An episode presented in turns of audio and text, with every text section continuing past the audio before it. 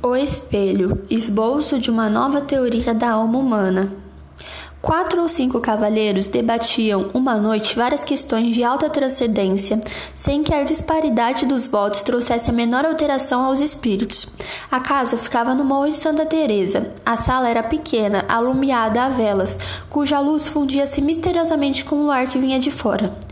Entre a cidade, com suas agitações e aventuras, e o céu em que as estrelas pestanejavam através de uma atmosfera límpida e sossegada, estavam os nossos quatro ou cinco investigadores de coisas metafísicas, resolvendo amigavelmente os mais árduos problemas do universo.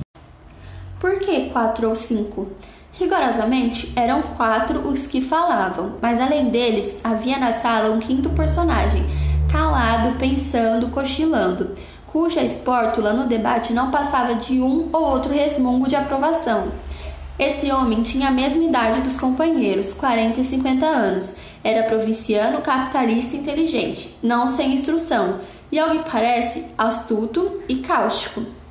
Não discutia nunca e defendia-se da abstenção com um paradoxo, dizendo que a discussão é a forma polida do instinto batalhador, que jaz do homem, com uma herança bestial, e acrescentava que os serafins e os querubins não controvertiam nada, e aliás era a perfeição espiritual e eterna. Como desse esta mesma resposta naquela noite, contestou-lhe um dentes e desafiou-o a mostrar o que dizia, se era capaz. Jacobina, assim se chamava ele, refletiu um instante e respondeu: Pensando bem, talvez o senhor tenha razão.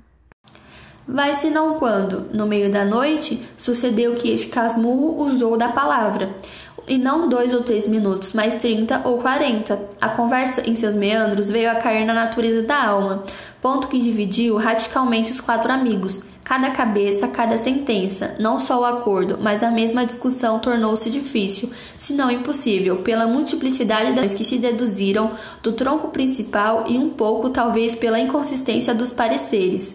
Um dos argumentadores pediu a Jacobina alguma opinião, uma conjuntura, ao menos.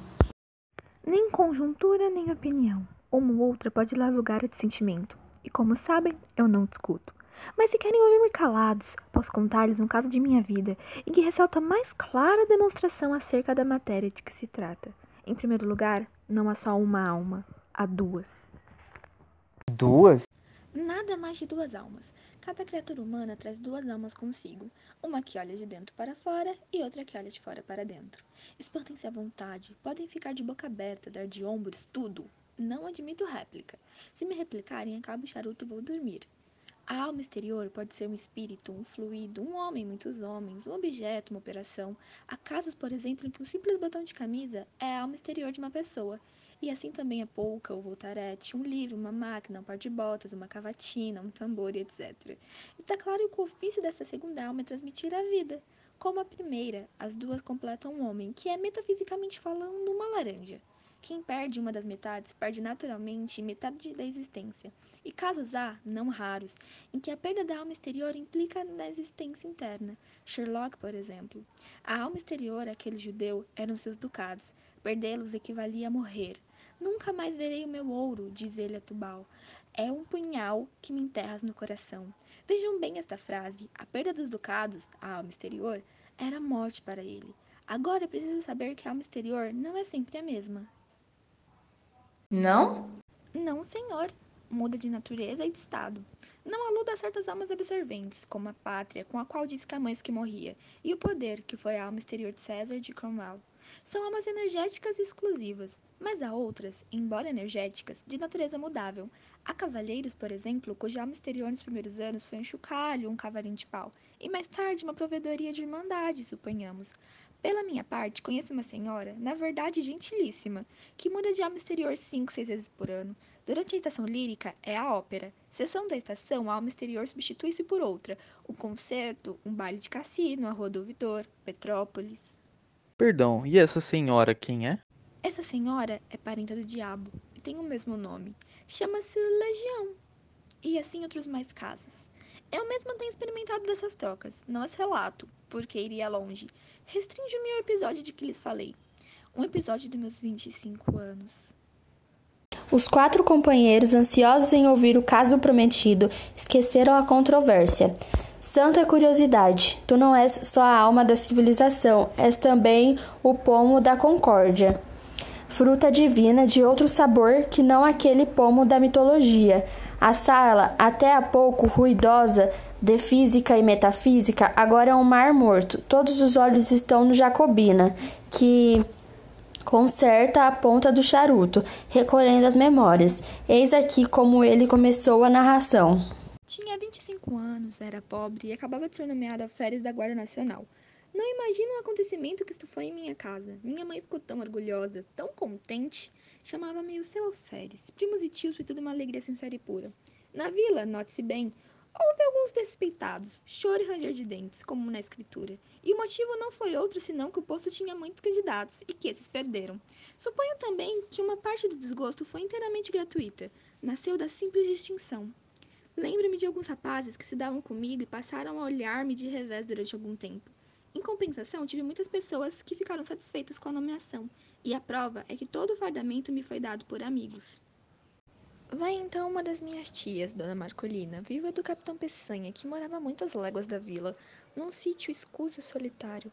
Desejou ver-me e pediu que fosse ter com ela e levasse a farda. Foi, acompanhado de um pajem que daí a dias tornou a vila, porque a tia Marcolina apenas me pilhou no sítio.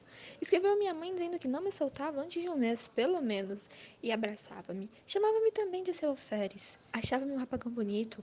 Comentando Petusca chegou a confessar que tinha inveja da moça que houvesse de ser minha mulher. Jurava que em toda a província não havia outra que me pudesse o pé adiante. E sempre alferes. Era alferes para cá, alferes para lá, alferes a toda hora. Eu pedi-lhe que me chamasse Joãozinho, como dantes, e ela abanava a cabeça brandando que não, que era o senhor alferes. Um cunhado dela, irmão do finado Peçanha, que ali morava, não me chamava de outra maneira. Era o senhor alferes. Não por gracejo, mas é sério, e à vista dos escravos, que naturalmente foram pelo mesmo caminho. Na mesa tinha eu o melhor lugar, e era o primeiro servido. Não imaginam se eu lhes disser que o entusiasmo da tia Marcolina chegou ao ponto de mandar pôr no meu quarto um grande espelho, obra rica e magnífica, que destoava do resto da casa, cuja mobília era modesta e simples. Era um espelho que lhe dera a madrinha, e que Esther dera da mãe, que o comprara a uma das fidalgas vinda em 1808 com a corte de Dom João VI. Não sei o que havia nisso de verdade, era tradição. O espelho estava naturalmente muito velho, mas via-se-lhes ainda o ouro, comido em partes pelo tempo, uns delfins muito esculpidos nos ângulos superiores da moldura, uns efeitos de madrepérola e outros caprichos do artista. Tudo velho, mas bom. Espelho grande? Grande. E foi, como digo, uma enorme fineza, porque o espelho estava na sala, era a melhor peça da casa, mas não houve forças que a desmovessem do propósito. Respondia que não fazia falta, que era só por algumas semanas, e finalmente que o senhor Alferes merecia muito mais. Certo é que todas essas coisas, carinhos, atenções, obsequios, fizeram em mim uma transformação, que o natural sentimento da mocidade ajudou e completou. Imaginam, creio eu. Não. O alferes eliminou o homem. Durante alguns dias, as duas naturezas equilibraram-se, mas não tardou que a primitiva cedesse à outra. Ficou-me uma parte mínima de humanidade. Aconteceu então que a alma exterior, que era a dança do sol, o ar, o campo, os olhos das moças, mudou de natureza passou a ser a cortesia e os rapapés da casa. Tudo o que me falava do posto, nada do que me falava do homem. A única parte do cidadão que ficou comigo foi aquela que entendia como o exército da patente. A outra dispersou-se no ar e no passado. Custa-lhes acreditar, não? Custa-me entender? Responde um dos ouvintes. Vá entender. Os fatos explicarão melhor os sentimentos. Os fatos são tudo. A melhor definição do amor não vale um beijo de moça namorada. E se bem me lembro, um filósofo antigo demonstrou o movimento andando. Vamos aos fatos. Vamos ver como, ao tempo em que a consciência do homem se obliterava, a do Alferes tornava-se viva e intensa. As dores humanas, as alegrias humanas, se eram só isso, mal obtinham de mim uma compaixão apática ou um sorriso de favor. No fim de três semanas era outro, totalmente outro. Era exclusivamente alferes. Ora, um dia recebeu tia Marcolina uma notícia grave. Uma de suas filhas, casadas com um lavrador residente a cinco léguas, estava mal e à morte. Adeus, sobrinho, adeus, alferes. Era uma mãe extremosa. Armou logo uma viagem, pediu ao cunhado que fosse com ela e a mim que tomasse conta do sítio. Creio que, se não fosse a aflição, disporia o contrário.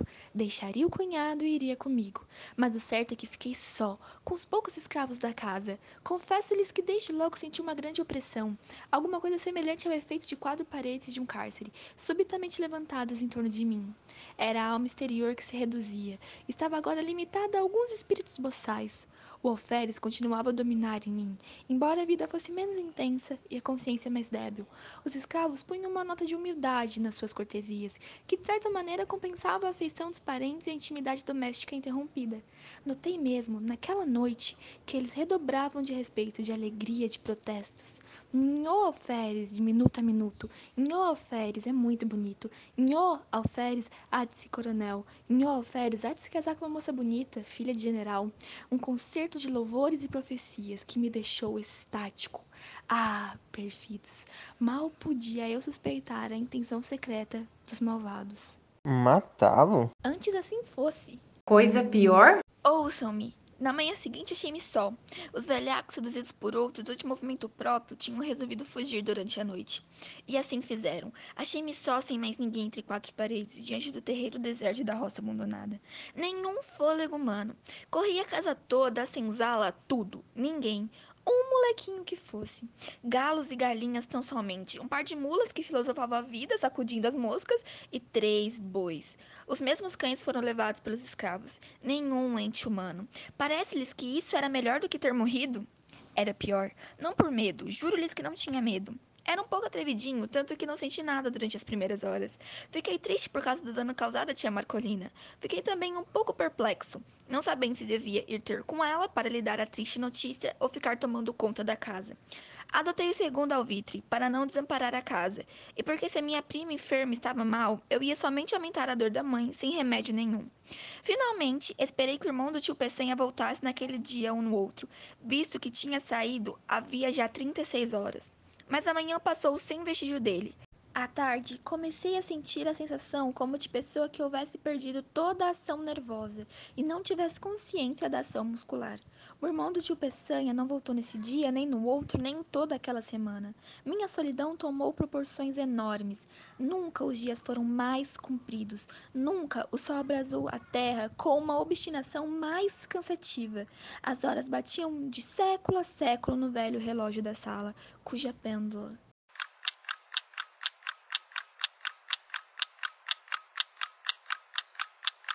feria-me a alma interior, como um piparote contínuo da eternidade.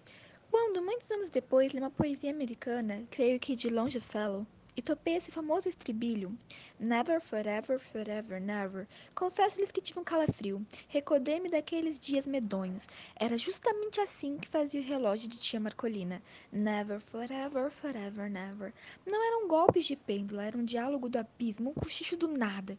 Então, de noite, não que a noite fosse mais silenciosa, o silêncio era o mesmo que de dia, mas a noite era sombra, era a solidão ainda mais estreita ou mais larga. Ninguém nas salas, na varanda, nos corredores, no terreiro, ninguém em parte nenhuma.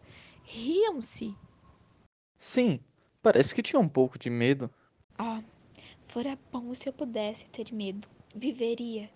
Mas o característico daquela situação é que eu nem sequer podia ter medo, isto é, o medo vulgarmente entendido. Tinha uma sensação inexplicável, era como um defunto andando, um sonâmbulo, um boneco mecânico.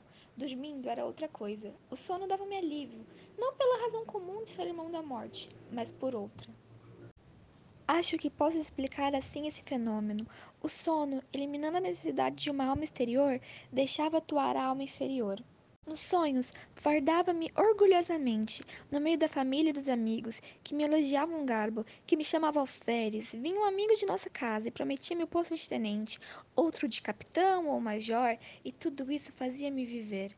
Mas quando acordava, dia claro, esvaía-se com sono a consciência do meu ser novo e único, porque a alma interior perdida a ação exclusiva e ficava dependente da outra que teimava em não tornar não tornava.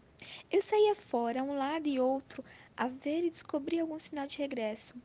Nada, coisa nenhuma, tal qual como na lenda francesa, nada mais do que a poeira da estrada e o carpinzal dos morros. Voltava para casa, nervoso, desesperado, esperava-me no canapé da sala. Levantava, me passeava, tamborizava nos vidros das janelas, assoviava. Em certa ocasião, lembrei-me de escrever alguma coisa, um artigo político, um romance, uma ode. Não escolhi nada definitivamente. Sentei-me e tracei no papel algumas palavras e frases soltas, para intercalar no estilo. Mas o estilo, como tia Marcolina, deixava-se estar. Coisa nenhuma, quando muito via negrejar a tinta e avejar o papel. Mas não comia?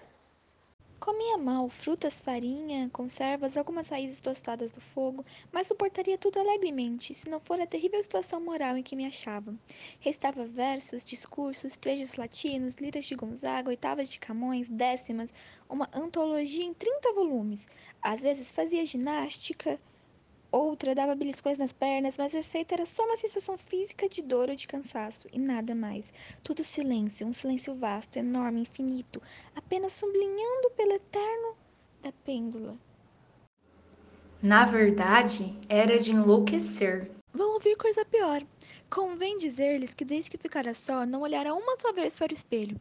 Não era abstenção deliberada, não tinha motivo. Era um impulso inconsciente, um receio de achar-me um e dois, ao mesmo tempo, naquela casa solitária. E se tal explicação é verdadeira, nada prova melhor a contradição humana, porque no fim do oitavo dia, deu-me na veneta de olhar para o espelho, com o fim justamente de achar-me dois. Olhei e recuei. O próprio vidro parecia conjurado, com o resto do universo. Não me estampou a figura nítida inteira, mas vaga, esfumada, difusa, sombra de sombra.